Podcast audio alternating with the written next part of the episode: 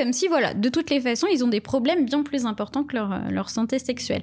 Alors que euh, dans la globalité de la clinique, si on veut faire une prise en charge globale, on ne peut pas ignorer pour un, équilibre psychique que euh, l'importance d'avoir une sexualité épanouie.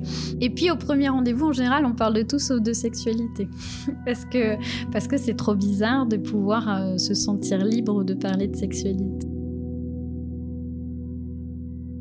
Salut, c'est Manon. Bienvenue sur Talk Podcast. Talk Podcast, c'est le podcast où l'on parle de sexualité au pluriel, mais surtout des personnes qui osent entreprendre dans ce milieu, pour le plus grand bien de votre bien-être sexuel. CEO fondateur de start-up, d'entreprises installées ou encore d'associations, sexologue, médecin, sage-femme, performeur, influenceuse, réalisatrice, etc. Talk Podcast part à la rencontre de ces personnes qui construisent et pensent à la sexualité de demain.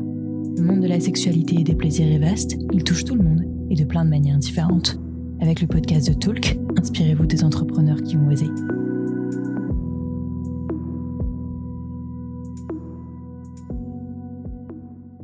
bonjour Edwige, merci beaucoup d'avoir accepté cette invitation et de m'accueillir chez toi. Euh, donc, euh, comme je te disais, euh, voilà, j'aimerais beaucoup savoir un peu plus, un petit peu qui tu es et que tu nous expliques ton activité, autant de Wikipédia, mais aussi euh, ton rôle euh, d'infirmière dans, euh, dans des centres, des hôpitaux psychiatriques. Oui. donc aussi ce rapport sexualité psychiatrique, un sujet qu'on aborde Jamais, je pense, on peut le dire, jamais. Jamais, mais je te rassure, même pas dans nos services. Voilà. Du coup, voilà, qui es-tu d'abord Présente-toi et puis après, on, discute, quoi. Ouais. Et ben, du coup, je m'appelle Edwige, j'ai 36 ans avant de créer Wikipédia, j'étais et je suis toujours euh, infirmière de la fonction publique. Euh, à ceci près que je suis infirmière psy, que j'ai jamais exercé euh, dans d'autres services, et, et que j'ai la spécialité, alors je ne sais pas si c'est vraiment une spécialité parce que ça n'a pas toujours été le cas, mais, mais en tout cas j'ai développé dans les services psy différents dans lesquels j'ai pu travailler des suivis autour de la sexualité alors, c'est pas vraiment des consultations de sexologie parce que je ne suis pas sexologue, euh, mais c'est en tout cas des lieux de libre parole, individuels ou de groupe, euh, pour des patients avec leurs spécificités euh, et leurs troubles mentaux, pour voilà leur apporter un mieux-être au niveau de la santé sexuelle. Et c'est pas si simple que ça à faire. Et en fait, euh, au bout d'un moment, dans ma vie euh, professionnelle, c'est quelque chose dont je parlais pas forcément beaucoup, mais j'ai commencé à parler finalement aussi de sexualité. Euh, pour tout le monde, c'est-à-dire autour de moi, j'ai un peu essayé de libérer la parole et notamment bah, sur forte des, comptes d'éducation sexuelle qui avaient commencé à lancer bah, l'initiative hein, et que qu'on remercie tous. les premiers comptes, je me disais, bah, ce que tu suivais par exemple? euh, le premier compte que, que j'ai suivi, c'est Jouissance Club. Euh, c'est alors en fait, j'ai découvert sur le podcast de Vlan. Euh, voilà, que, que j'adore. Et, quand j'ai écouté ce podcast-là, je me suis dit, mais waouh, c'est génial. Alors, c'est vrai que June, elle est illustratrice, mais je me suis dit, ça c'est possible sur Instagram. Je vais aller un petit peu voir ce qu'elle fait, quoi. Et euh, j'ai trouvé ça incroyable de pouvoir euh, être libre de poster euh, des sexes, des, des, des, techniques, de, de, vraiment libérer la parole. Et puis ensuite, évidemment, il y a eu Orgasme et moi. Euh, qui, euh, qui, je pense, a ouvert la voie vraiment de l'éducation sexuelle euh, sur Instagram. Et, et c'est vrai que je me suis dit, ah, c'est vraiment chouette, je vais voir un petit peu ce que ça crée dans mon entourage. Enfin, comment je peux, par exemple, juste reposter sur mon Instagram perso un post que j'ai pu voir. Ou aussi, j'avais posté, je m'en Clito avait fait une intervention sur Brut où elle parlait du clitoris j'avais pu le reposter. Et c'est vrai que j'ai été sidérée, euh, vraiment sidérée des, réactions parce que moi, je suis quelqu'un qui n'a jamais eu de problème de parler de ma, à parler de ma sexualité ou de, de, sexualité de façon générale. Bon, je savais que c'était un petit peu considéré comme bizarre ou, en tout cas, euh, voilà, même parfois un peu stigmatisant, mais ça m'avait jamais dérangé. Mhm. Mais là, c'est vrai que Euh, je voyais bien que ça dérangeait et qu'on m'a plutôt questionné sur mais vraiment qu'est-ce que tu cherches à poster? Alors c'était des articles de, de, de, journaux ou de médias enfin c'était pas de du médias tout... qui traitent de plein d'autres sujets qui sont pas spécialisés en plus non ça pouvait être du, du, monde quoi enfin peu importe. Mais euh, voilà, ça venait faire réfraction en fait dans, des, dans, dans la sphère de l'intime. On va pas dire qu'Instagram c'est la sphère de l'intime, mais bon, dans un cercle d'amis quoi. En se disant mais pourquoi elle fait ça? Pourquoi? Alors du coup j'ai été voilà très interrogée, interloquée. Mais mon meilleur ami lui a une ouverture d'esprit. Euh, j'ai envie de dire normale. Hein. et on a pu avoir cette discussion-là un soir euh, un peu éméché parlant de pourquoi, comment, qu'est-ce qui faisait que, et lui à me dire, puisqu'on a travaillé ensemble en pédopsychiatrie, mais pourquoi tu créerais pas toi aussi un espace comme celui-là? Parce que euh, j'ai l'impression que vraiment tu pourrais faire un truc un peu chouette, parce que j'ai fait des... En fait, j'ai un master pour être prof en éducation, apprentissage et didactique, et j'ai donné des cours de psychiatrie euh, dans les écoles d'infirmières. Et du coup, on imagine que ma pédagogie est quand même euh, été mise en pratique plus d'une fois. et en, euh, fait, tu as fait des études d'infirmière spécialisée en psychiatrie. Ouais. Et en plus de ça, du coup. Alors, c'était avant. Non, j'ai fait plein d'études. J'ai fait, j'ai un doc de droit aussi. Ah oui, d'accord. voilà, j'ai fait un tas de choses euh, différentes parce que je cherchais un peu ma voie. J'étais animatrice pour enfants. Enfin voilà, j'ai fait vraiment plein de trucs. Euh, quand même toujours beaucoup avant. Ça fait que trois ans que je bosse avec un public adulte, mais avant vraiment beaucoup avec la petite enfance et l'enfance. Et, euh, et, du coup, voilà, mon meilleur ami me dit bah, t'as quand même la pédagogie, l'expérience, etc. Pourquoi tu ferais pas un petit truc à toi? Je suis pas forcément quelqu'un qui a une confiance en moi euh, dingue. Donc au début, j'ai pensé en créant Wikipédia. On a trouvé Wikipédia au bout de 350 essais de noms un peu éméchés. Et puis quand on l'a trouvé, on était hyper content. On trouvait ça, on trouvait que c'était chouette. Euh, au début, pour Wikipédia, je m'étais dit bah, je vais recenser tout ce que je vais trouver sur Internet les, sur les, les, bah, les médias de façon générale, que ce soit euh, des articles, etc., pour vraiment faire une encyclopédie de la sexualité. Euh. Et j'imaginais pas forcément produire quelque chose.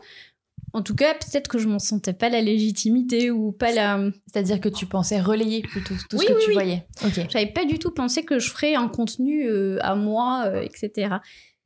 Et en fait, très vite, au vu des questions qu'on pouvait me poser, je crois que très, j'ai réussi à, recruter entre guillemets une centaine de, de connaissances euh, au tout début, mais en fait très vite les gens viennent aussi euh, euh, bah, s'inscrire parce qu'en fait même s'il y avait des, des comptes déjà présents, je crois qu'il y aura jamais assez de comptes d'éducation sexuelle et que en plus la, richesse de notre diversité de, de, de, façon de traiter l'information sur tous les comptes d'éducation sexuelle euh, qui existent, c'est que bah, ça permet à des gens de se reconnaître plus dans un compte que dans un autre ou d'une information traitée différemment qui va plus leur parler. Donc voilà, ça c'est vraiment trop chouette et je crois qu'on est de plus en plus et, euh, et je trouve que c'est un peu rassurant. Mais voilà, je me suis dit non, peut-être que je vais essayer de créer un petit truc euh, qui me ressemble. Et puis en fait, c'est parti comme ça. J'ai aussi, euh, voilà, je me suis mise bah, en fait à remémorer ce que j'avais pu euh, mettre en place euh, dans mon travail, de petits, de petits ateliers d'éducation sexuelle pour ados. Enfin, et puis voilà, et puis, et puis l'aventure était partie un peu malgré moi. C'était euh, l'année dernière, en fait. Bah, ça euh, la semaine prochaine, ça fait un an euh, que j'ai fait mon premier post sur Wikipédia. le 15 janvier C'est le 19 janvier. Voilà, donc.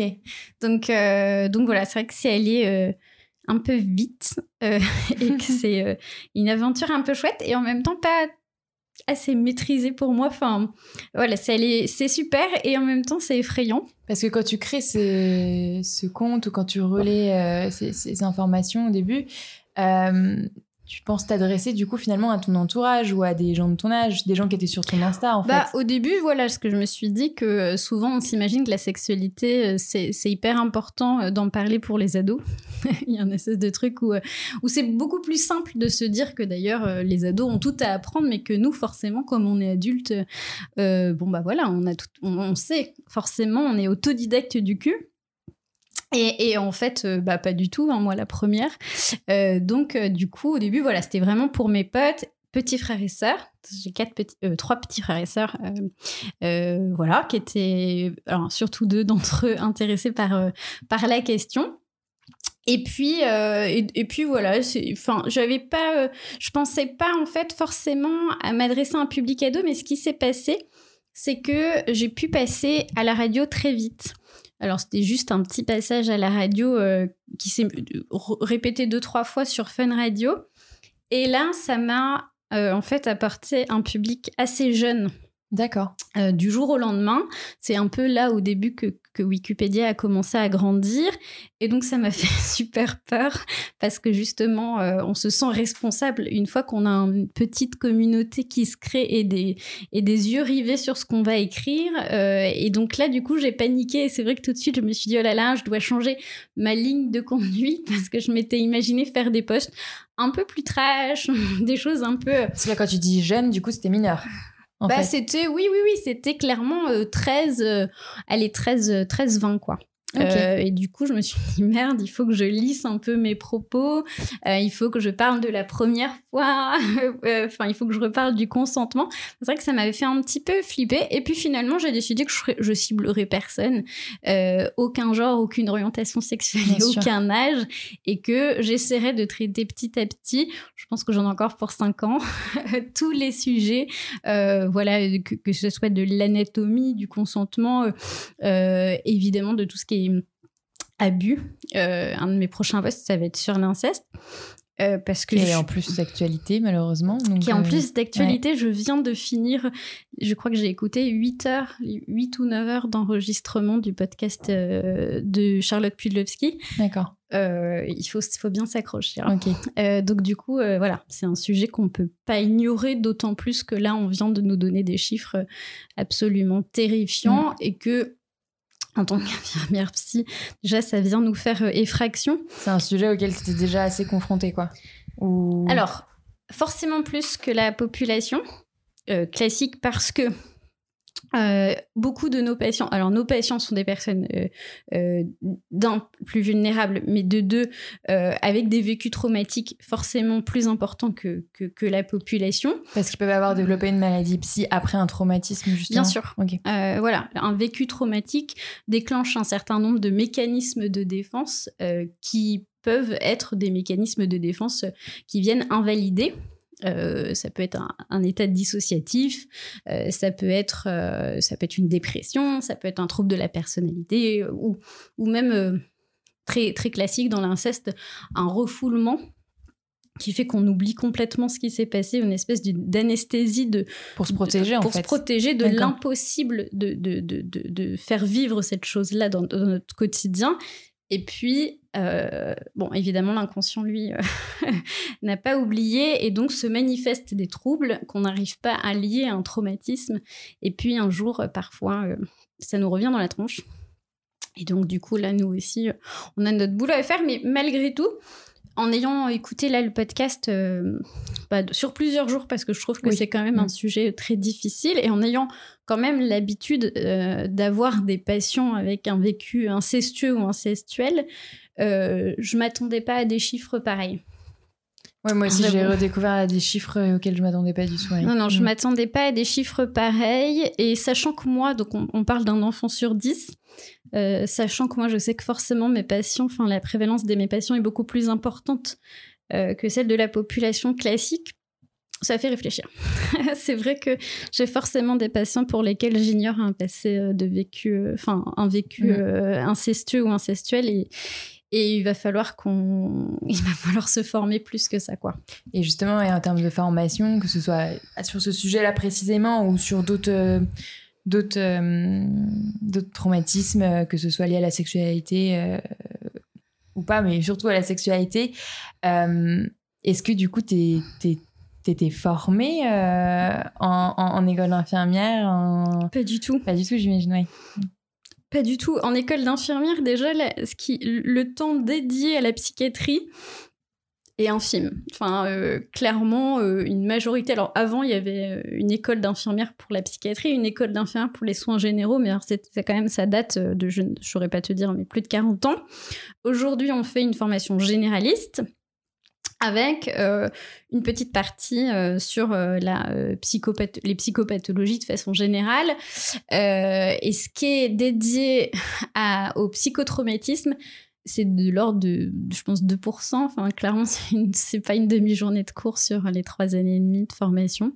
ce qui est assez terrible, c'est que Ensuite, ça se rattrape pas non plus. C'est-à-dire qu'une fois qu'on est, qu'on est en poste dans des services de psychiatrie, euh, et qu'on bosse même avec des psychiatres, on n'est pas formé non plus. C'est-à-dire qu'à part si ça vient de nous, notre désir personnel de trouver une formation spécifique en psychotraumatologie, euh, et ben ça, c'est peut-être possible, on peut nous l'accorder, mais si par exemple, c'est vrai que là, depuis que j'ai écouté ce, podcast, je me dis que non, on n'est pas formé euh, au psychotrauma et on est formé au, aux psychopathologies psy, mais euh, spécifiquement les abus sexuels de façon générale, euh, sans, enfin, qui inclut l'inceste. Euh, on n'a pas de formation spécifique. Et d'ailleurs, quand on reçoit des patients donc au CMP, donc moi je travaille dans un centre médico-psychologique, nous sont adressés des patients par des médecins traitants, par les gens qui ont connaissance de l'existence des centres, etc. Et lorsqu'il s'agit de patients euh, avec des vécus, enfin, où on le sait d'emblée, c'est très rare, hein, mais ça arrive, tout de suite, on se dit, ah, on n'est pas qualifié, on va les adresser à la plateforme psychotrauma, on va les adresser à des spécialistes. Mais nous-mêmes, en fait, on ne s'est pas forcément remis en question en disant, bah, tiens, peut-être qu'il faudrait qu'on se forme. Euh, et c'est en ça qu'il y a un lieu dédié euh, pour les gens qui, sont, qui ont des psychotraumatismes liés aux violences sexuelles? Oui, exactement. Euh, oui, oui, oui. Il y, a, il, y a, il y a des plateformes d'écoute aussi dédiées euh, pour les violences sexistes et sexuelles. Et des plateformes d'écoute, mais il n'y a pas de lieu de prise en charge, de consultation Si, si, si en région parisienne, il y a. Mais c'est vrai que euh, il serait quand même plus prudent que euh, on soit formé parce que euh, déjà en, première intention on vient pas souvent nous consulter pour ça. C'est-à-dire que même si on, a souvent la partie immergée de l'iceberg en première consultation et les patients ne nous livrent jamais un vécu d'inceste au premier rendez-vous. Alors parfois on le sait via un courrier d'un autre spécialiste mais ça c'est différent. Mais si on était formé on repérait aussi peut-être plus facilement et encore une fois, les questions se poseraient aussi plus facilement parce que c'est, par exemple, le mot inceste, c'est un mot difficile à prononcer. C'est un tabou même dans le milieu, euh, euh, le milieu médical hein, et même en psychiatrie. Et c'est aussi, je rebondis sur ça parce que euh, de façon, sur les abus sexuels, les viols de façon générale, c'est ça que je trouve parfois Instagram dangereux. C'est-à-dire que on, fait de l'éducation sexuelle et au bout d'un moment, peu importe le compte d'éducation sexuelle ou, ou même euh, l'influenceuse, euh, bien-être, euh, enfin voilà, il y a un moment donné où les gens parlent de viol. Et, et ils parlent de viol en, en méconnaissance de cause. Alors, pas, je parle pas de vécu personnel, mais je parle au point de vue psychopathologie, clinique, psychiatrique et psychologique. Et j'ai pu voir plusieurs fois des personnes écrire Venez me parler en MP euh, si vous avez été victime. Alors, euh, des, personnes très au fait de, par exemple, de ce qui se passe sur euh, nous toutes. .org avec des phrases toutes faites, etc. Mais qui, je pense, ne prennent pas la mesure de ce qu'elles vont déjà recevoir en MP, parce que malheureusement, si on imagine que 10% de la population a euh, été victime d'inceste, euh, c'est bien plus pour tout ce qui est dans les abus sexuels. Donc en fait, c'est énormément de monde. Et que ce qu'on va venir leur déposer est absolument euh, terrible à recevoir. Et qu'il y a des, choses à mettre en place tout de suite. Et, des, des, voilà, des, façons de réagir qui sont en fait, qui ne devrait être recueilli que par des professionnels euh, ou par des gens présents physiquement. C'est là où moi j'ai toujours une crainte. Euh, les gens pensent que la sexologie c'est hyper cool. Euh, honnêtement, moi, pour rien au monde, je vais être sexologue en cabinet. Hein. Pourquoi du coup? Parce que du coup, c'est 50% bah, bah, des gens qui viennent frapper à la porte d'un sexologue ont un vécu de traumatisme sexuel. donc c'est absolument. Euh, moi, je trouve ça hyper lourd. Euh, c'est pas, je m'en sens pas capable en fait. Clairement, je m'en sens pas capable. Euh, et, et, donc ouais, c'est certainement passionnant. Mais les gens via Instagram s'imaginent que c'est dire clito chat et euh, de faire un petit peu de pédagogie. Euh, voilà, non, c'est c'est deux choses deux choses bien différentes. Je pense qu'on est très d'accord là-dessus de d'aborder la, la sexualité euh, de manière ludique, positive, l'éducation, le, le, côté apprentissage, le côté le seul côté qui devrait exister en fait, et, et, et, de s'occuper de l'autre côté qui serait de traiter donc les, les, violences, les abus, les viols, les incestes, etc. Quoi. Enfin toutes les horreurs qui peut, les dérives qui, qui, qui peut en découler c'est deux, bah, métiers différents presque. L'éducatrice sexuelle, pour moi, c'est une bonne pédagogue euh, qui a du bon sens et qui va pouvoir faire des choses, traiter de la sexualité de façon ludique. Et, euh, instructive, mais de l'autre côté, euh, la sexologie, c'est une discipline vraiment qui nécessite des formations et pas des formations qu'on achète à 3000 euros pour 10 jours de formation, mais des vraies formations euh, qui sont forcément longues. Quand on vient souvent m'écrire en me disant oui, je voudrais être sexologue, comment je peux faire? Alors je leur dis bah alors c'est 5 ans d'études pour être euh, faire une fac de psycho. Et puis après, on fait un DU en, santé sexuelle ou deux ou trois, ou alors on est étudiant en médecine et on me dit ah merde, ben, ben, en fait oui oui, euh, être sexologue c'est un métier dur absolument dur et, euh, qui nécessite des, années de formation. Voilà, c'est pas euh, ce qu'on on n'est pas sexologue sur Instagram. Alors évidemment, il y a des super sexologues et des vrais euh, thérapeutes sur Instagram, mhm. mais il faut faire attention à ce qu'on dit et à ce qu'on est capable de faire. Donc du coup, comment tu fais tu fais comprendre à, aux gens qui te suivent cette différence que T'as beau euh, avoir euh, plein de connaissances sur la sexualité, euh, être capable, oui, d'apporter un, contenu éducatif. pour autant, tu n'es pas sexologue.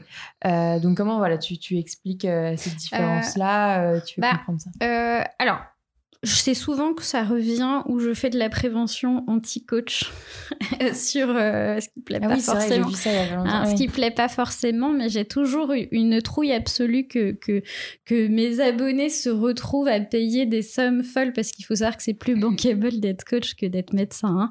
Euh, donc voilà. Euh, et de la prévention parce que souvent on va leur vendre des recettes à l'américaine, magique, miracle. en trois consultations, on va vaincre le vaginisme, etc etc. Et donc, je trouve ça absolument terrible et j'ai pas envie euh, que, mes abonnés se fassent avoir. Et puis, en, dehors de cette perte d'argent, c'est la désillusion aussi parfois. Parce qu'on vient chercher sur Instagram des réponses magiques et rapides. Euh, un trouble sexuel, euh, ben, ça va être pas. Il y aura jamais de miracle par rapport à ça. Ça sera un travail long et coûteux. et comme toutes les thérapies, hein, ça peut être voilà, ça peut être sur du court ou moyen terme, mais en tout cas, il y aura pas trois rendez-vous magiques. Donc ça, je, trouve que je le répète assez souvent en disant attention aux coachs, allez voir des thérapeutes euh, certifiés, allez voir des gens euh, qui ont fait, qui ont des connaissances surtout en psychologie, parce qu'en fait, euh, lorsque quelqu'un vient nous livrer pour la première fois un vécu traumatique, on est obligé de savoir évaluer un risque suicidaire. et voilà. Et donc moi, j'ai cette expérience-là parce que c'est mon métier. Euh, malgré tout, je suis pas sexologue. Encore une fois, mm. voilà. Donc moi, je serais, on va dire, les personnels de santé de façon générale qui ont fait de la psychiatrie, de la psychologie, sont plus à même de recevoir ça. Mais je trouve que c'est pas le lieu en fait. Euh, moi, c'est pour ça que je me refuse à euh, faire des consultations aujourd'hui parce que je trouve que Instagram c'est pas le lieu. C'est quand même bah, c'est pas déshumanisé, mais les, quand même les, entretiens ou les, même les notes vocales que je peux faire, c'est comme ça, c'est pas de la thérapie et que je préfère vraiment rediriger euh, vers des plateformes, des professionnels ou des comptes Instagram de gens qui sont pour moi des vrais euh, professionnels de la santé sexuelle. Voilà, je trouve qu'on peut pas être de toutes les spécialités. Moi, par exemple, tout ce qui est gynécologie, je je suis pas gynécologue, euh, donc je, vais leur redire, bah non, il faut s'adresser. Alors pour le périnée, bah princesse périnée. Euh, pour euh, ma référence sage-femme, c'est Charline sage-femme. Enfin, voilà, je trouve qu'on a tous des spécialités, mais qu'il faut pas s'imaginer que parce qu'on parle de sexualité, on peut tout traiter. Sinon, on le traite forcément mal. C'est comme les restos qui font pizza, burger et sushi, tu vois. on se pas confiance, quoi.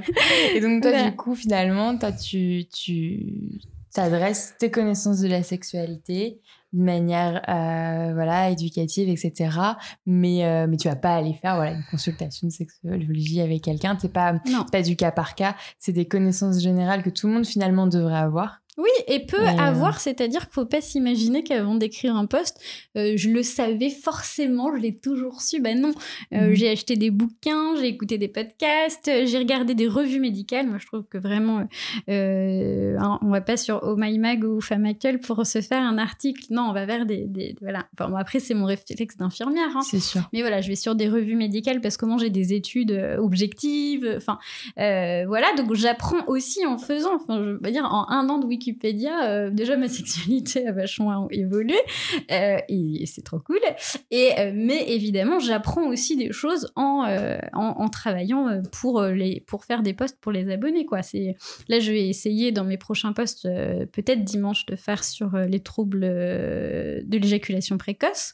Ben oh, voilà, j'ai pas zizi, je l'ai pas forcément expérimenté dans mes dans, dans, dans mes rencontres amoureuses, et ben forcément, euh, voilà, j'ai appris quoi. De toute Mhm. façon, il n'y a pas, voilà, faut, faut pas, on n'est pas euh, en sexualité autodidacte de la sexualité, ça n'existe pas. Et même en dehors de la gynécologie pour laquelle je suis pas spécialisée, euh, en dehors euh, de, euh, par exemple, de pratiques type le tantra ou pour lesquelles je n'étais pas spécialisée, et je m'adresse encore une fois beaucoup dans mes posts euh, à des gens spécialisés concernés. Pour faire mon petit guide euh, LGBTQIA+, je l'ai fait relire par des abonnés concernés pour être sûr de ne pas dire une connerie, pour être sûr surtout euh, de donner une information fiable et, euh, surtout de ne pas être maladroite dans ce que je pouvais faire. Pour faire un post sur le shibari, je me suis adressée au, au responsable de l'école des cordes. Enfin voilà, même dans, dans la- juste si on parle de pratiques sexuelles, quand je méconnais, euh, bah, je m'adresse aux concernés. quoi. Bien sûr. Et euh, du coup, je pense que ça fait que du coup, le contenu est. est... Bon, ça me rassure aussi de, de dire que voilà, je vais, je vais donner de l'information fiable. Et puis aussi, ça met. euh, je vais faire un post sur le libertinage avec, avec une personne aussi concernée par les clubs libertins. Et ça permet de, découvrir, de rencontrer des gens, de mettre aussi un petit peu en lumière des comptes ou des, pro- des projets. Et voilà, c'est ce qui fait que c'est c'est un petit peu chouette et personne n'est tout puissant ou tout sachant de, de la sexualité. Sexualité, euh, enfin l'éducation sexuelle n'appartient à personne, quoi. Mm, mm, c'est sûr. Et mais du coup, euh, même si je pense qu'on pourrait continuer très longtemps sur, sur ce sujet-là, Ouais. sur euh, comment, bah, comment oui, c'est un vrai travail. Encore une fois, je pense que je le répéterai jamais assez de- d'être influenceuse dans ce milieu-là. Euh, Enfin, comme dans d'autres, mais encore plus dans le milieu de la sexualité. Euh, du coup, contre, par rapport à, à, à ton rôle d'infirmière en psychiatrie, est-ce que tu peux un peu plus nous expliquer en quoi bah, ce que tu faisais était vraiment exceptionnel et euh, quelles questions ou quel sujet finalement t'abordais avec tes Mm. patients pour montrer à quel point bah, les, enfin, il me semblait, c'est ce que tu m'avais dit, dis-moi si je me trompe, que, que bah, les, les questionnements qu'on peut avoir autour de la sexualité étaient assez euh, communs à tous Ouais. et toutes, peu importe euh, euh, notre état, notre, notre psychisme à ce moment-là. Et aussi, bon, bien sûr, les petites différences, Mm. mais et en quoi c'est encore plus important peut-être d'avoir des personnels de santé qualifiés dans, dans, dans ce genre de lieu. Bah, euh, alors je sais pas si c'est exceptionnel, en tout cas c'est euh, c'est rare. Euh, Mm. C'est-à-dire que vraiment la, la sexualité en psychiatrie ne se parle pas. Euh, c'est un tabou au même titre que c'est un tabou dans la société. Malheureusement, même si on peut imaginer que on on est on est plus au fait de la santé sexuelle, c'est pas le cas. Euh, c'est pas le cas. Et, et souvent, on veut s'imaginer, euh, nous les, les, les, thérapeutes euh, en psychiatrie, du, je parle de l'infirmière psy ou psychiatre, que nos patients n'ont pas de vie sexuelle. Comme ça, ça règle le problème. C'est un peu comme pour les personnes handicapées, mais j'avais fait juste un épisode, mais après j'avais Ouais. parlé aussi avec des, des personnes handicapées, que jeunes ou vieux d'ailleurs, à partir du moment où ils sont vus comme handicapés, Ouais. tout- tout- les problèmes qu'ils peuvent avoir qui découlent de leur handicap Mm. euh, passent avant euh, leur sexualité et s'ils osent poser une Ouais. question euh, c'est mais non mais c'est- la dernière des choses qu'on regardera finalement c'est ça? Bah, c'est, Alors déjà, c'est même pas ça, c'est-à-dire qu'on n'en parle pas du tout. Même entre nous, c'est vraiment un sujet euh, qui est pas abordé comme si, voilà, de toutes les façons, ils ont des problèmes bien plus importants que leur, leur santé sexuelle.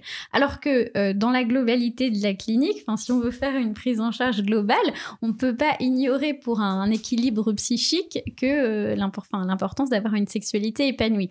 Du coup, on s'imagine souvent, surtout sur les patients psychotiques. Alors, est-ce que tu peux préciser qu'est-ce que tu entends par psychotique? Parce que là, ça, tu vois Alors, c'est, c'est hyper compliqué en deux mots. Euh, on va dire euh, une des psychoses euh, les plus connues, c'est la schizophrénie. et qui, alors, c'est vraiment les psychoses, de toute façon, un ensemble de, de, de, pathologies hétérogènes. donc, il y a pas, il y a autant, on va dire, de, de, psychoses que de psychotiques. Hein. Tous les patients ne se ressemblent pas, mais ils ont en commun d'avoir un euh, une vision de la réalité euh, erronée on va dire, de façon. Euh, c'est vraiment. ok, c'est vraiment vulgaire, mais, mais voilà, en tout cas. un, réel qui n'est pas le nôtre. et on s'imagine souvent, parce que dans les symptômes négatifs de leur pathologie, il y a une espèce d'anédonie. Alors l'anédonie, c'est un petit peu la perte des envies. Ok. Euh, et, du coup, on s'imagine qu'il n'y a pas de désir qu'il n'y a pas de désir chez ces patients-là parce que c'est vrai qu'il y a une espèce euh, ouais d'aboulie enfin c'est, bon un peu compliqué à expliquer mais qui fait que voilà on s'imagine que, que s'il n'y a pas de, de, de plaisir de, de d'envie il n'y a forcément pas de désir alors qu'il y a des études comme euh, pour les chez les dépressifs comme chez les dépressifs. On dit que si, enfin, l'une des, enfin, des, choses qu'on voit chez les dépressifs, c'est le plus l'envie de rien finalement. Voilà, la perte des ça, envies. évidemment. C'est un des. Euh, du coup, on aurait plus, soi-disant, plus de désir sexuel, alors c'est pas forcément vrai non plus chez eux. Euh, on s'imagine ça dans, dans, dans, la boulie. On, dit qu'il y a une espèce de volonté diminuée. Euh, voilà, une apathie comme ça qui ferait que. et puis un émoussement affectif. Alors, c'est une difficulté à ressentir les émotions de façon générale. Du coup, on s'imagine que le désir est inexistant. Et il y a des études qui ont été faites, des études sérieuses dans des revues médicales sérieuses, euh, sur des femmes euh, schizophrènes qui ont montré que, ce que du point de vue du désir, euh, il était quasiment similaire à des femmes non, non schizophrènes. et la, la, différence, parce qu'il y en a une, c'est qu'elles avaient des sexualités non satisfaisantes, assez pauvres, puisque euh, la schizophrénie vient euh, évidemment euh, faire des, relations interpersonnelles assez limitées quand même et avec plus de dysfonction sexuelle.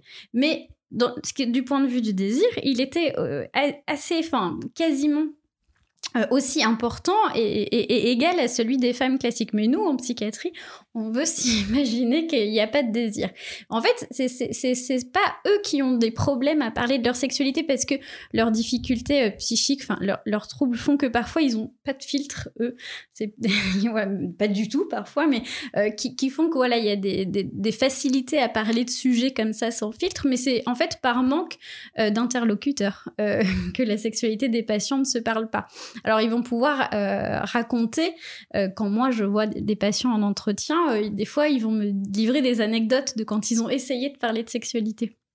Et puis les réponses qui leur ont été données ou, l'ignorance de la question. Alors que la sexualité des patients psy évidemment existe, mais et donc un peu plus dysfonctionnelle que la nôtre et donc vient forcément perturber leur équilibre psychique en plus euh, des, autres troubles.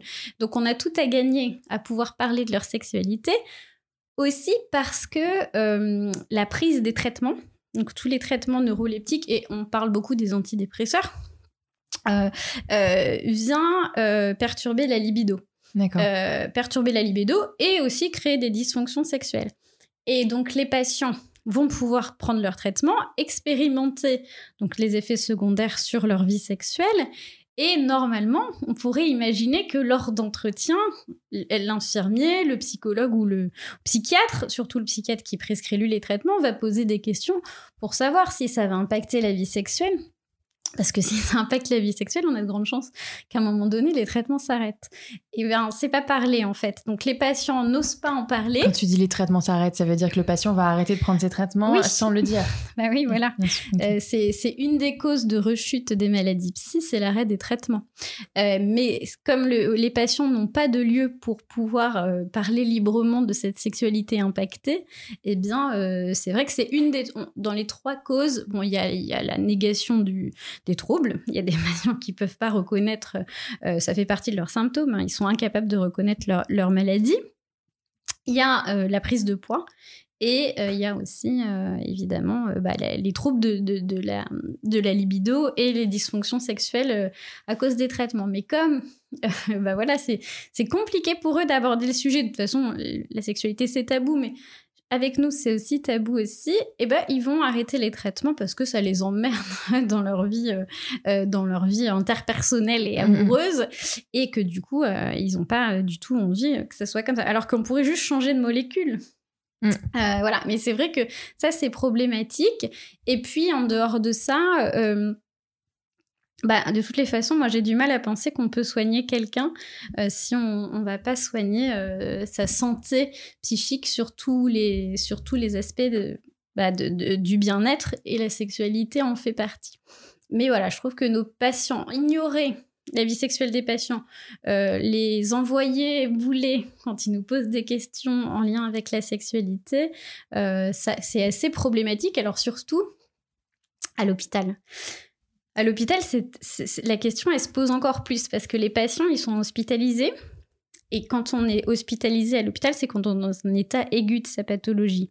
Et dans ces moments-là, il y a en fait une incapacité euh, à, par exemple, à, donner un consentement. Euh, il y a une incapacité euh, psychique qui fait que les patients sont particulièrement vulnérables puisque incohérent, puisque délirant, euh, puisque particulièrement fragile. Et donc, malgré tout, on sait très bien tous, les soignants en psychiatrie, qu'il y a des rapports sexuels dans les services entre patients. Entre patients. Alors parfois entre deux patients euh, incohérents et absolument incapables de donner leur consentement, mais parfois aussi entre des patients, euh, voilà, un patient euh, dément, une patiente démente, âgée, vulnérable, et un autre patient qui lui a absolument toute sa tête mais est là pour d'autres raisons. Enfin, tout ça fait que euh, en psychiatrie, euh, en service d'hospitalisation, on n'en parle pas du tout. On préfère ignorer ça, alors qu'il y aurait besoin de prévention absolument. Euh, il y aurait besoin d'éducation au consentement. Parce que le consentement, c'est déjà tellement compliqué. Mais alors, le consentement, quand les personnes et ben voilà, sont incohérents psychiques, c'est hyper difficile. C'est-à-dire que ça peut être que du cas par cas. Et, euh, Surtout que du coup, là, ça vient aggraver le, cas de certains parce qu'ils peuvent avoir subi des, violences sexuelles, voire des viols, du coup. Euh, Bien sûr. Alors qu'ils séjournaient à l'hôpital pour leurs problèmes de base. Enfin c'est c'est voilà c'est vicieux on peut forcer on peut imaginer qu'évidemment euh, il y a pas toujours un consentement lors des rapports sexuels euh, à l'hôpital et que du coup ça va venir rajouter un traumatisme sur une clinique euh, psychique déjà déjà très complexe. Donc il y a d'autant plus besoin de faire de l'éducation sexuelle à l'hôpital de libérer la parole entre les soignants et les patients et, aussi de faire de la prévention et de mettre des capotes en libre service. Et alors que du coup, quand euh, on va aborder ce type de sujet-là, on nous dit ah, mais surtout pas parce que s'il y a préservatif, ça veut dire que on est, ça incite. Alors qu'en fait, les rapports sexuels vont se faire avec ou sans nos préservatifs. Donc, euh, donc voilà, il y a tout à gagner à faire de la prévention euh, à ce niveau-là. Alors par contre, on peut faire des bilans MST, IST, mais bon, si c'est trop tard, c'est trop tard. Enfin, ça, c'est pas très intéressant euh, euh, de le faire. voilà. Donc, et, puis on sait que dans certaines pathologies, il y a des vrais, enfin. Dans, dans, les symptômes, ça vient se manifester par des mises en danger sexuelles. Enfin, voilà, la sexualité, elle est au, J'ai pas compris. Qu'est-ce que tu entends par des mises en danger sexuelles qui sont des symptômes finalement? Alors, par exemple, dans un état maniaque. Euh, quelqu'un, une patiente euh, ou un patient bipolaire en état maniaque et particulièrement euphorique, euh, particulièrement désinhibé et va pouvoir se mettre euh, en danger. Euh, alors ça peut être sur plein de plans, ça peut être euh, aller s'acheter une Lamborghini alors qu'il a les SMIC, enfin ça peut être plein de choses, mais ça peut être aussi des mises en danger sexuelles puisqu'il y a une espèce de désinhibition et, une espèce d'hyper... c'est des périodes où parfois certains des patients sont hyper sexuels et, sauf que là, il n'y a pas la, la capacité psychique de se rendre compte du danger en face. Et évidemment, évidemment, il y a des gens qui vont en profiter. D'accord. C'est-à-dire que le consentement, c'est pas, c'est encore plus compliqué en psychiatrie parce que moi j'ai un souvenir euh, euh, horrible hein, euh, d'une patiente donc hypersexuelle et avec un retard mental, une déficience mentale, qui allait dans le métro. Alors elle portait la maladie sur elle, hein. c'est-à-dire que vraiment on pouvait pas ignorer que c'était une patiente. elle était dans, elle allait dans le métro. C'est-à-dire que ça se voyait qu'elle n'était pas bien. Ça se voyait qu'elle était déficiente mentale. D'accord. Euh, si tu veux, elle, voilà, il y a des gens qui portent la maladie sur eux et c'est vrai que euh, voilà, elle, elle le portait, donc on pouvait pas ignorer, en tout cas, à minima, une bizarrerie mhm. comportementale. Et elle était mineure, mais euh, je, crois qu'elle avait moins de 15 ans. Elle avait proposé des fellations à tous les hommes qu'elle rencontrait dans le métro. Et évidemment, euh, très régulièrement, on ne disait pas non. Sauf qu'en fait, euh, elle n'était pas consentante à ça. Elle était dans un état maniaque qui faisait qu'elle... était mineure, donc ils auraient dû dire non, quoi. Elle était mineure, ils se rendaient pas compte...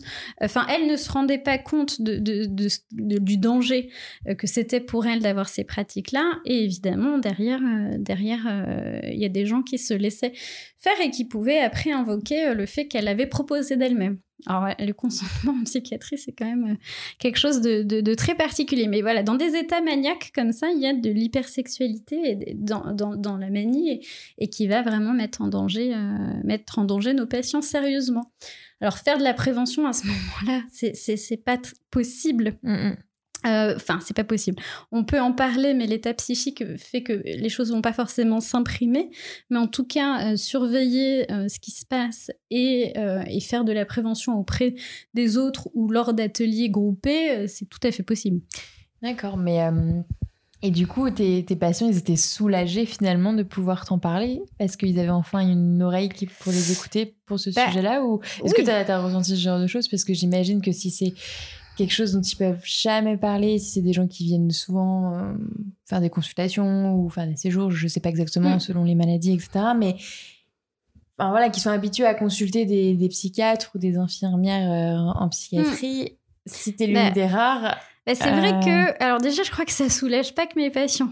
Je crois que ça soulage aussi les collègues. Oui, c'est ça.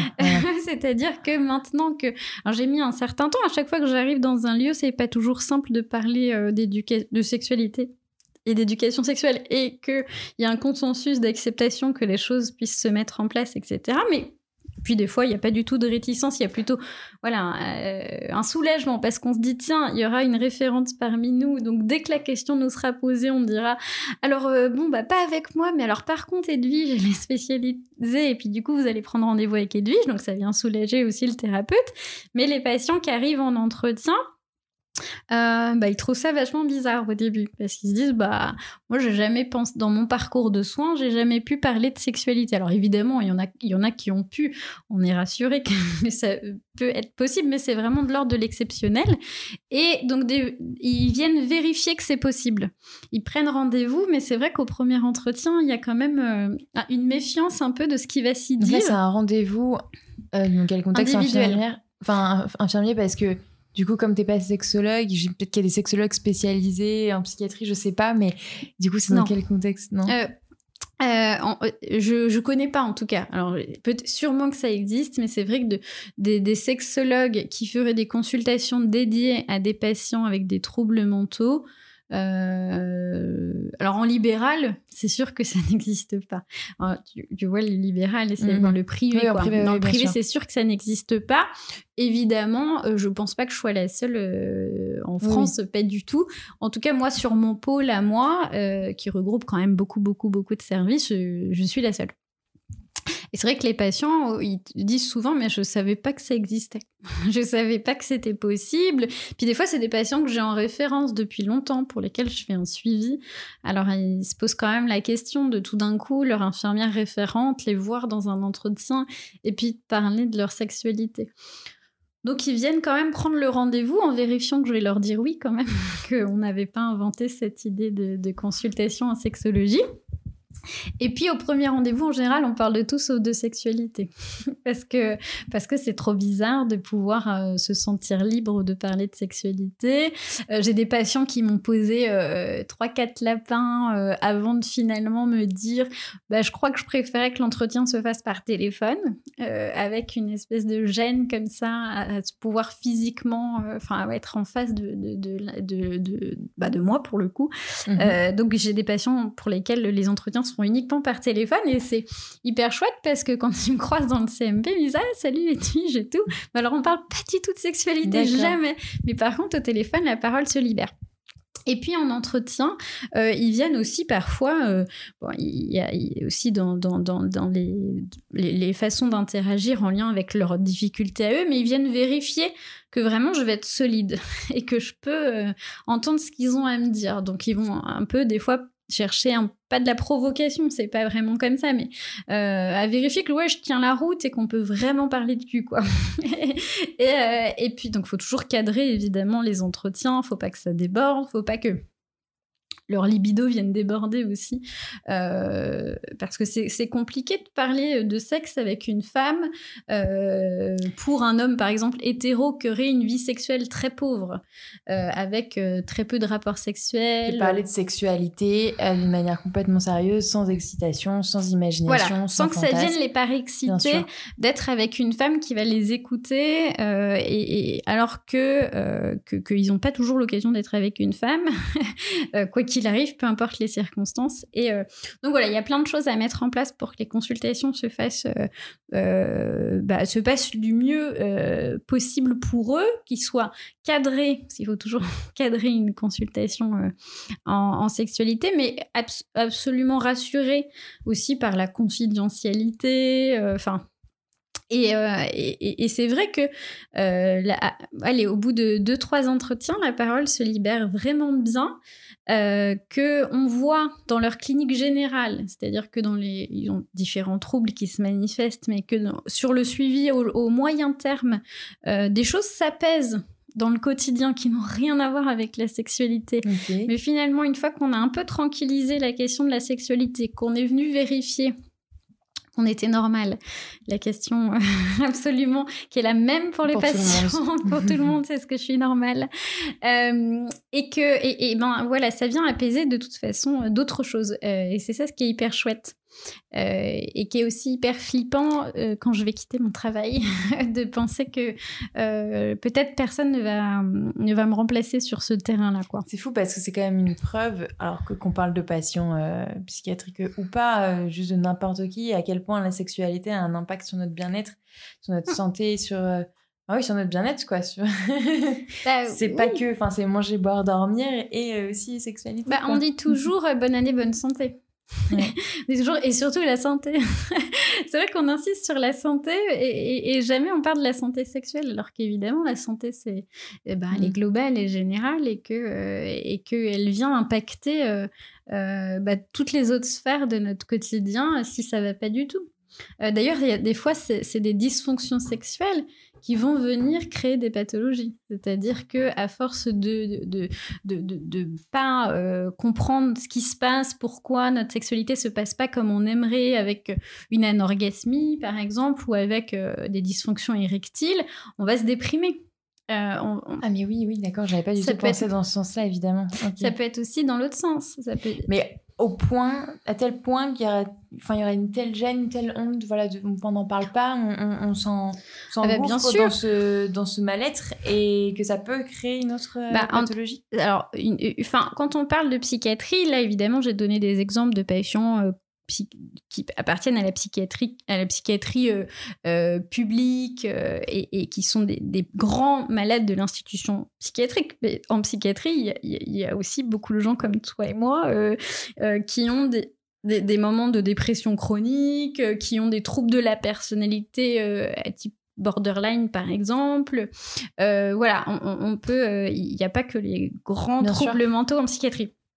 Mais effectivement, une personne qui euh, viendrait expérimenter pendant plusieurs rapports sexuels ou dans plusieurs relations euh, amoureuses des troubles de l'érection, une anorgasmie, et qui n'aurait pas de lieu qui n'auraient pas Instagram, qui n'auraient qui connaîtraient pas en fait des, des, des, façons de venir se rassurer, de s'informer, qui n'oseraient pas forcément passer la porte d'un sexologue parce que entre penser consulter et le faire, il y a souvent des mois et des années-lumière. Et d'ailleurs, on dit souvent que d'aller consulter un sexologue, enfin, de passer l'étape, on est déjà presque guéri, quoi. Tellement, euh, voilà, ça demande un cheminement.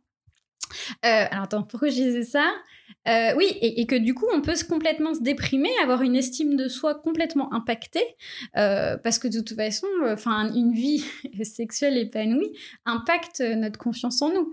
Donc quelqu'un qui, qui, voilà, se, mettrait donc du coup beaucoup de pression, on aurait une estime de lui complètement impactée, et ou d'elle et pourrait euh, se complètement se déprimer et euh, s'interdire des rapports amoureux, euh, enfin éliminer une vie sexuelle en dehors de la masturbation. Enfin, non, non, ça peut créer des troubles sérieux parce qu'on peut être complètement déprimé à cause de. Alors, c'est c'est pas souvent des dépressions graves, bien sûr, mais quand même, ça peut rendre malheureux. C'est possible, quoi. Oui, bien sûr.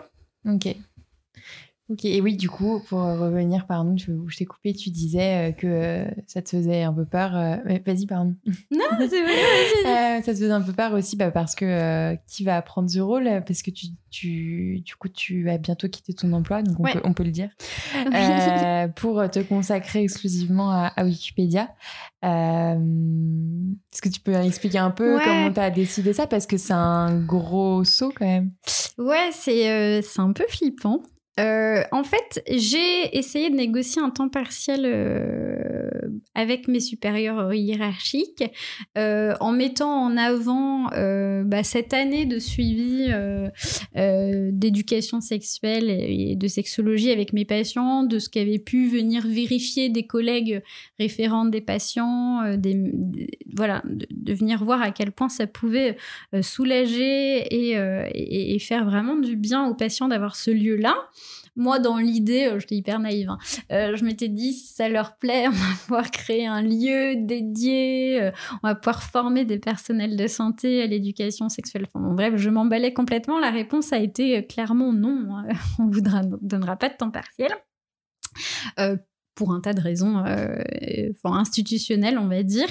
Et, euh, et, en fait, je suis dans. Là, je suis. En fait, ils m'ont mis dans, dans une. Enfin, dans l'obligation de quitter mon travail parce qu'il y a un moment donné où cumuler euh, mon poste infirmier en quand même dans une année euh, pandémique dégueulasse. Euh, et, euh, et, Wikipédia devient du domaine de l'impossible. Enfin, oui, enfin, et pour insister quand même que la, la, pandémie a eu un impact énorme sur ton travail, donc, et sur les, sur les patients en psychiatrie, dont on ne parle pas non plus du tout dans les, non, encore une fois, dans les effets de cette pandémie et du confinement, et etc. etc. Les, psychiatries, c'est la grande oubliée de toutes les mm. façons, de, des, des disciplines médicales de toutes les façons. Mais c'est vrai que c'était une année particulièrement euh, anxiogène, euh, particulièrement épuisante. Je pense qu'au niveau des burn-out, euh, on explose les, rendez-vous chez les, généralistes. et donc, du coup, voilà, il a fallu que je fasse un choix pour ma santé mentale à moi. et du coup, ce choix, c'est de prendre une disponibilité d'un an de la fonction publique pour pouvoir expérimenter Wikipédia à temps plein. Et puis peut-être pouvoir enfin avoir un projet. J'en ai toujours pas, mais c'est vrai que sur Wikipédia on me demande un peu quel est.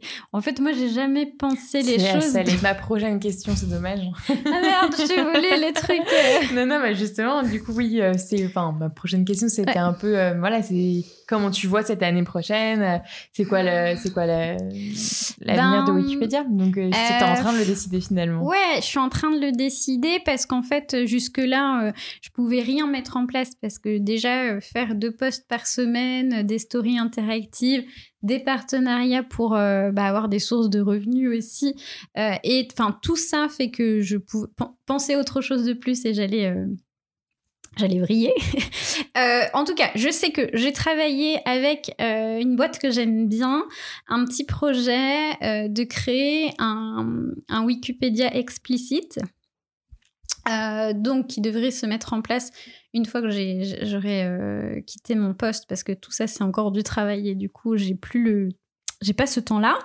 donc il y aurait ce projet-là de créer un petit Wikipédia explicite, c'est-à-dire c'est pas forcément explicite dans le sens où ce serait c'est pas de la pornographie, on peut se Après on peut être explicite sans être pornographique mais mais vraiment où j'aurais pas la censure d'Instagram qui me fait parfois des insomnies incroyables ou euh, je pourrais aussi faire des lives parce que j'ai toujours pas le souhait euh, et en tout cas je suis pas assez à l'aise avec euh, avec avec le fait d'être filmé sur un de façon publique enfin voilà avec des petits lives un peu plus personnalisés avec des possibilités de faire des tutos euh, explicite pour le coup parce que euh, voilà il y a euh, Agathe d'aventure en orgasme qui fait des, des tutos légumes géniaux. Sont incroyables. Qui est vraiment voilà qui est, qui, est, qui est, exceptionnel. Mais c'est vrai qu'il y a pas longtemps moi j'ai pu faire alors ils avaient demandé un tuto branlette. Donc du coup j'ai pris pour une fois un vrai god avec une forme de phallus. Enfin et, et j'avais qu'une trouille le, enfin toute la nuit c'est de me réveiller de plus avoir de compte Wikipédia. Voilà l'idée c'est de faire un petit peu des, des tutos euh, des, contenus exclusifs et aussi avec des, petits salons de discussion pour les abonnés euh, en dehors de ma présence, euh, mais dans un lieu un peu plus safe, dans le sens où on est complètement anonyme, on vient pas avec son compte Instagram et son nom, on peut mettre un avatar et un pseudo, on s'en fout. Voilà, donc ça c'est un des projets un peu chouettes. Une plateforme à part dédiée. Du ouais, en fait c'est comme, c'est comme il y a, tu vois, il y a les mimes, c'est OnlyFans, là. Ouais. Et ben là, alors, sauf que là, la boîte, c'est Circle, c'est une boîte euh, pour les entrepreneurs, en fait. C'est pas du tout dans le domaine de la sexualité. Mais du coup, euh, voilà, c'est via une abonnée, euh, enfin, voilà, je crois que c'est le compagnon d'une abonnée qui m'a contacté. Et ça fait des mois que je travaille ça, parce qu'au début, j'étais pas chaude. Donc, j'ai mis en place avec eux des, la possibilité de faire des lives. Avant, c'était pas possible. La mhm. possibilité de faire des notes vocales. Avant, c'était pas possible. Et puis, voilà, on est en train de travailler ça. En fait, ce serait un abonnement. Je négocié aussi l'abonnement le plus bas parce que l'idée, c'est pas que ça coûte cher, c'est que ça, ça soit, on va dire, pas accessible au grand public pour moi aussi me protéger de ce que je vais pouvoir faire et pour que ça soit aussi plus intime pour les personnes qui, qui s'abonneraient. finalement. Voilà, personnalisé, mais ce serait pas en concurrence avec Wikipédia, ce serait mm. tout ce que je peux pas faire sur Wikipédia. Donc de toute façon, c'est pas des choses qu'on aurait pu voir sur Wikipédia. Et donc du coup, j'ai négocié un abonnement, je crois, c'est 4,99. Trop bien. Donc c'est vraiment, euh, je peux pas faire plus bas parce qu'eux, ils vont pas s'y retrouver. Moi, c'est un demi paquet de clopes, quoi. Euh, donc, euh, donc Dit comme ça, c'est voilà. Hein, je sais que ça fait, je sais que ça va embêter. Enfin, j'ai pu déjà en discuter en toute transparence avec les abonnés sur une soirée questions-réponses sur ça. Je sais que ça peut embêter certains certaines personnes. Le but, c'est pas d'exclure du tout, euh, parce que de toutes les façons, je vais limiter le nombre d'abonnements aussi. C'est vraiment de pouvoir faire des choses en sécurité pour moi, en sécurité pour eux, euh, un peu plus euh, intime et, euh, et puis, sans censure, c'est un peu cool quand même. J'avoue que des fois, j'en ai marre d'être de me brider. Parce qu'en plus, là, on parle de vraiment de censure, pas de choses explicites. On parle de censure euh, ah, de, de Juste déjà dans mon vocabulaire. vocabulaire euh, et puis un phallus enfin en plastique, quoi. C'est-à-dire que même pas innervé. non, juste, voilà. De, Quelque chose qui ressemble à la vraie vie, quoi. C'est ça. Donc là, ça va me permettre de pouvoir faire ça, de pouvoir montrer aussi. Je m'étais fait censurer sur un dessin de téton Enfin, c'est quand même ridicule euh, de penser que c'est possible encore. Ça, je pense que tout le euh, monde. donc, voilà, si je peux faire ça. Euh, aussi, j'aimerais, en fait, en dehors de Wikipédia et pas forcément visible sur Wikipédia, travailler quand même dans le médico-social, c'est-à-dire réfléchir à des interventions dans les maisons de quartier, réfléchir à des interventions dans des associations euh, pour en fait j'ai besoin de l'humain. J'avoue que l'idée de travailler alors je vais prendre des bureaux en coworking et tout parce que sinon je vais me flinguer hein. je sais pas comment font les gens qui bossent chez eux. Moi j'ai vraiment besoin de relations interpersonnelles physiques quoi. Euh, mais euh, j'ai besoin aussi de médico-social. Enfin c'est vrai que j'ai peur de pas m'y retrouver si j'interagis que derrière mon écran euh, et, si je gagne ma vie que par des partenariats, enfin même si euh, je, m'éclate et je découvre des choses extraordinaires, euh, c'est quand même incroyable. C'est enfin, l'imagination qu'ont les gens qui font des, des, des sextoys et autres accessoires bien-être. Bah, du coup, oui, je te l'ai pas ramené ce soir, mais je ramène bientôt. oui, c'est. Non, mais tu vois, par exemple. Euh, normalement, j'en parle pas trop sur le podcast, mais oui, le. le... Ah non, mais attends. Euh, le clonopucie pour mouler sa vulve, typiquement. Voilà. Non, mais c'est génial. Enfin, tu vois, et le Willy, enfin, tu vois, de penser que bah tu vois moi j'aurais été bien incapable de ça. Moi j'ai pas de, de, de, penser cette créativité là qu'on peut pouvoir être chez soi. Et euh, avant c'était les moules des pieds des enfants. Et puis aujourd'hui on va pouvoir mouler, sa chatte pour regarder enfin à quoi il ressemble parce que parfois ça peut être un biais déjà euh, pour s'observer. Mais euh, ça peut être quand même des cadeaux autrement originaux que des chocolats à Noël quoi et, et euh, du coup, non, c'est le champ des possibles euh, au niveau des love shops, euh, des sex toys, des, de bien-être sexuel, etc. est génial et je m'éclate. Mais voilà, c'est de base, moi, je pense que je suis quelqu'un qui a besoin de l'humain. Bien sûr. et j'ai besoin aussi du médico-social. Il y a quelque chose où c'est un public auquel je suis très attachée, quoi. Sinon, j'aurais choisi la psychiatrie dans le privé, etc. Euh, voilà, j'aurais aussi voulu faire des interventions. Alors, j'ai quand même été contactée là pour euh, intervenir dans des maisons de quartier, mais plein de choses, voilà, qui, que je ne mettrai pas forcément sur Wikipédia. J'ai pas toujours, euh, on va dire qu'il y a une espèce de pudeur sur tout ce qui peut être de l'ordre du bénévolat et, et, des, et des, voilà, non, mais normal. Hein, mais, euh, mais en tout mm. cas, euh, voilà. Mais par contre, j'ai pas de grands projets. Euh, je bah, ça fait déjà beaucoup quand même là. Si, oui, voilà. c'est déjà y chouette. Cette plateforme qui est quand même un gros projet et beaucoup de travail, j'imagine.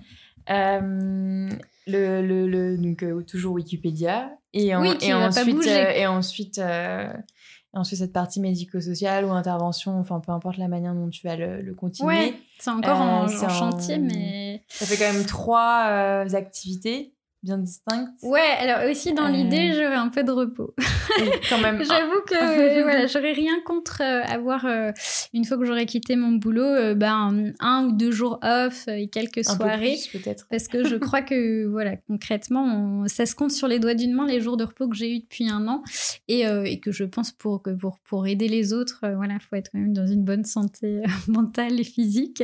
Donc mm. voilà, l'idée c'est aussi un peu de me reposer, mais bah, je manque pas de je crois, et du coup, j'ai du mal aussi à me réfréner quand je pense que derrière ça peut aider ou ça peut apporter des choses. Euh, voilà. Mais non, non, non, je vais essayer de m'astreindre à des horaires quand même. Mais euh, donc voilà, plein de choses. Et puis j'espère d'autres idées. Souvent, en fait, les idées, elles viennent pas de moi. C'est des gens qui me sollicitent et qui ont des bonnes idées pour moi. Alors ça, c'est vraiment chouette.